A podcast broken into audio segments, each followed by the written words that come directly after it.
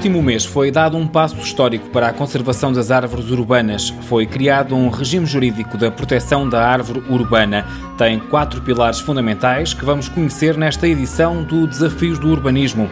Francisco Coimbra é biólogo e sócio-gerente e responsável técnico na empresa Árvores e Pessoas Gestão da Árvore no Espaço Urbano. Vamos falar da necessidade de urbanizar pensando a árvore num estado adulto, nas espécies que devem ser escolhidas com critério, nos modelos de condução e na gestão e manutenção feita por profissionais. Tudo isto num país a várias velocidades, onde uns fazem bem, mas outros nem por isso.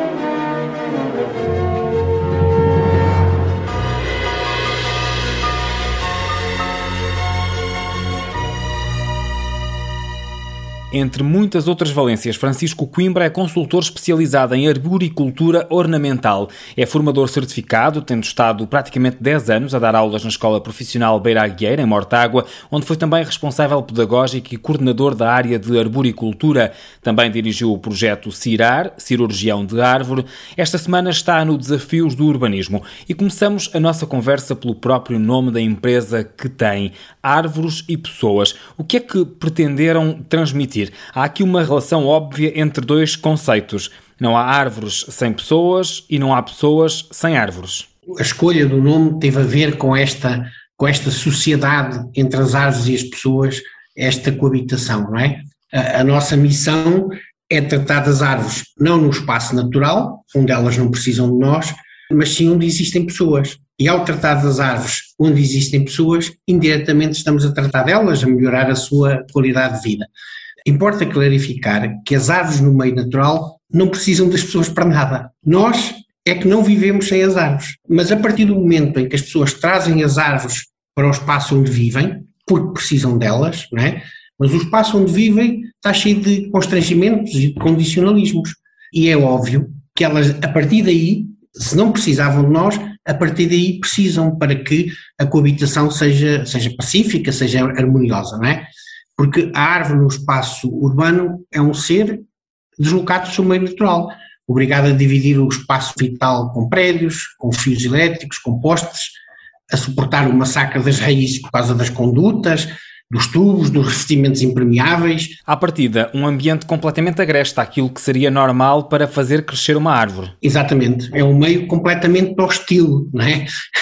e daí que haja profundos conflitos com eh, as pessoas que trouxeram as árvores porque não podem viver sem elas, mas de facto depois, em alguns momentos, odeiam-nas e tratam-nas mal. Daí que ser importante esta questão de árvores e pessoas, desta coabitação saudável. E trouxemos-las para o espaço urbano porquê? Há duas razões que me parecem óbvias, a beleza e a sombra, mas será só por isso? A partir de muito cedo, uh, o ser humano passou a, a, a utilizar a, a natureza e as árvores porque lhe davam fruta, madeira, para se aquecer, etc. Portanto, criou-se uma relação de dependência, para não falar daquilo que inicialmente não havia consciência, mas que é total dependência do oxigênio produzido pelas plantas. Não é? muitas, muitas pessoas, muitas comunidades ainda não deram o salto de ver a árvore como algo de utilitário, que lhe dá a madeira, o fruto, etc., para um ser, um elemento que lhe traz também qualidade de vida a outros níveis, menos tangíveis, os tais serviços de ecossistemas que ela presta. E é muitas vezes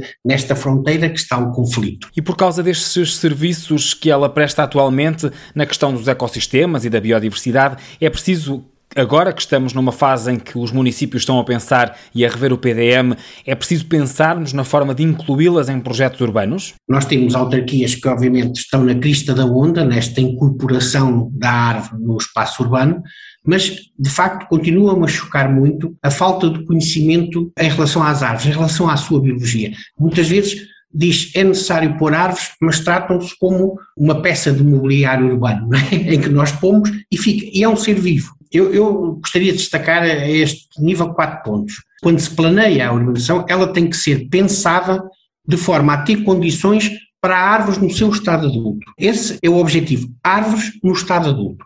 Eu vivo numa urbanização que tem 15 anos, é extremamente recente, já sobre as normas urbanísticas atuais, e eu saio à rua e vejo estão passeios bem dimensionados, a faixa de rodagem bem dimensionada, tudo correto. Para as árvores está um canteiro com menos de um metro. E elas ficaram bem quando foram plantadas. Mas hoje, 15 anos depois, há pessoas a sair à rua e a cortar a árvore do espaço público, porque ela já lhe deu cabo do passeio, porque levantou a estrada. Primeira questão, a urbanização tem que ser planeada de forma a ter condições para árvores adultas. Segundo, as espécies têm que ser escolhidas criteriosamente, porque, de facto, qual é o porte potencial dessa espécie? Eu, de facto, imagino que numa situação, eu não estou a falar só de urbanizações novas, estou a falar de cascos antigos de, das vilas, aldeias, eh, cidades. E, e, de facto, há situações em que eu quero pôr as árvores, mas não tenho espaço, então tenho que escolher espécies adequadas. Coisas tão simples como estas árvores produzem frutos que caem, sujam o passeio e vão fazer as pessoas escorregar, porque isto é o suficiente para, não pensando numa coisa dessas, as pessoas que vivam ali testarem as árvores e querem cortá-las ou podá-las drasticamente. Terceiro ponto, tem que se definir à partida um modelo de condução. É óbvio que se as árvores tiverem espaço, elas não precisam de quase nada, é o que nós chamamos de modelo de condução em porte natural. Nós sabemos que no espaço urbano há situações em que isso não pode ser assim, em que eu tenho que escolher uma árvore, porque eu quero uma árvore naquele espaço, mas tem que ser uma árvore escolhida corretamente, não ser de grande dimensão, e depois, eh, digamos, fazer um programa de poda para mantê-la em porte condicionado. Isso é possível. É possível eu escolher uma árvore, pô-la num determinado local e definir um plano em porte condicionado. Mas isso tem que ser definido quando a árvore se planta. Porque quando ela se planta não há conflito, é pequena. E se se deixar crescer em porte natural, num sítio onde ela não tem espaço para isso, mais tarde ou mais cedo vai haver necessidade de a massacrar, de a rolar, de dar cabo dela. E quarto, não é só plantá-la, mas é fazer a sua gestão e manutenção por, por profissionais competentes. Porque é que eu, eh, quando é para instalar a eletricidade em casa e a canalização, eu ainda sou do tempo em que qualquer curioso fazia, mas hoje Hoje, se eu quero fazer uma coisa dessas, tenho que ter um profissional habilitado, que tem que ter um alvará para isso. Porquê? É que para tratar das árvores, que são fundamentais para a nossa qualidade de vida nas cidades, não é preciso. E vocês, cientistas, técnicos, profissionais da área, consideram que tem havido um despertar maior para esse campo? Ou seja, quando estão a ser idealizados projetos pelos nossos municípios, estão a ser tidos em conta os vossos conhecimentos e saberes? Ou nós continuamos muito à margem disso e a fazer as coisas com carolice e aquilo que bem se entende e que se entende como correto? Mais uma vez, caímos na questão das várias velocidades. Nós temos municípios que têm regulamentos municipais já há muitos anos e que de facto têm em conta todos estes, eh, estes parâmetros, não é? E outros, pelo contrário, ainda são os responsáveis pelas obras municipais que definem estas coisas em relação às árvores, não é? Agora, nós demos, nós, enquanto país, enquanto sociedade, um passo histórico, digamos, no último mês, porque foi aprovado na Assembleia da República o regime jurídico de proteção do arvoredo urbano. Quando perguntavas da sociedade, de facto, a sociedade está cada vez mais exigente a esse nível. E finalmente, nós que trabalhamos, eu por exemplo trabalho nesta área há 20 anos e que espero por uma coisa destas há 20 anos, só agora é que houve massa crítica em que a sociedade teve desperta para haver uma petição à Assembleia da República e que depois deu origem a esse regime jurídico. É, é um projeto de lei que foi aprovado, agora terá que ser publicado em Diário da República e obviamente não é uma coisa fechada, mas obriga os municípios a criar um regulamento municipal que orienta a gestão do arvoredo. Há muitos municípios que já o têm, mas há imensos, muito mais, que não têm nenhum regulamento municipal. Vão ter que ter. Vai ser criado um Sistema Nacional de Qualificações, que define, no fundo, as profissões, vai ter que, no prazo de um ano, instituir a profissão de arborista, o tal técnico, definir um percurso formativo completo e, e formar um, um, profissional habilitado, capacitado para fazer isso. Terceiro, o Instituto da Conservação da Natureza das Florestas tem um prazo para definir um manual de boas práticas de gestão do sistema arbóreo urbano. Esse código está praticamente feito por um conjunto de pessoas que, que deu apoio aos legisladores, mas na altura uh, foi decidido, pronto, a, a aprovação na, na, Assembleia da República é, no fundo, é ali uma encontrar consensos entre os diversos grupos parlamentares e o manual não entrou já, mas é o ICNF que o irá fazer. Quando o município decide fazer um abate de árvores, há uma espécie de tumulto na opinião pública, umas vezes com razão, outras talvez nem por isso. Quando é que estamos perante a necessidade de abater uma árvore? Eu queria eh, dizer para já, como ponto prévio,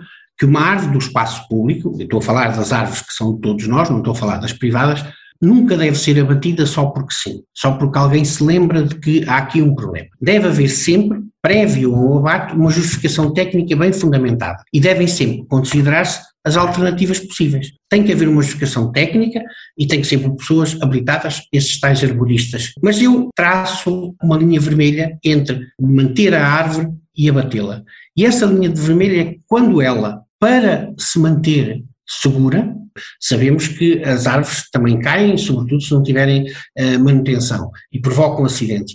Quando, para nós mantermos uma árvore segura, precisamos de fazer uma intervenção que a destitui de dignidade. Ou seja, se eu tenho uma árvore que comprovadamente é perigosa, comprovadamente tem problemas eh, de estabilidade, mas a alternativa passa por fazer uma poda drástica que a destitui completamente de dignidade, que faz com que ela não, não, não preste os tais serviços de ecossistemas, a não ser aquelas questões relacionadas com a presença de cavidades e de podridão para morcegos e insetos, etc., e fungos. Uma árvore, numa situação destas, presta muito pouco serviço de ecossistema e não tem qualquer dignidade. Nessa altura, eu acho que se deve abater.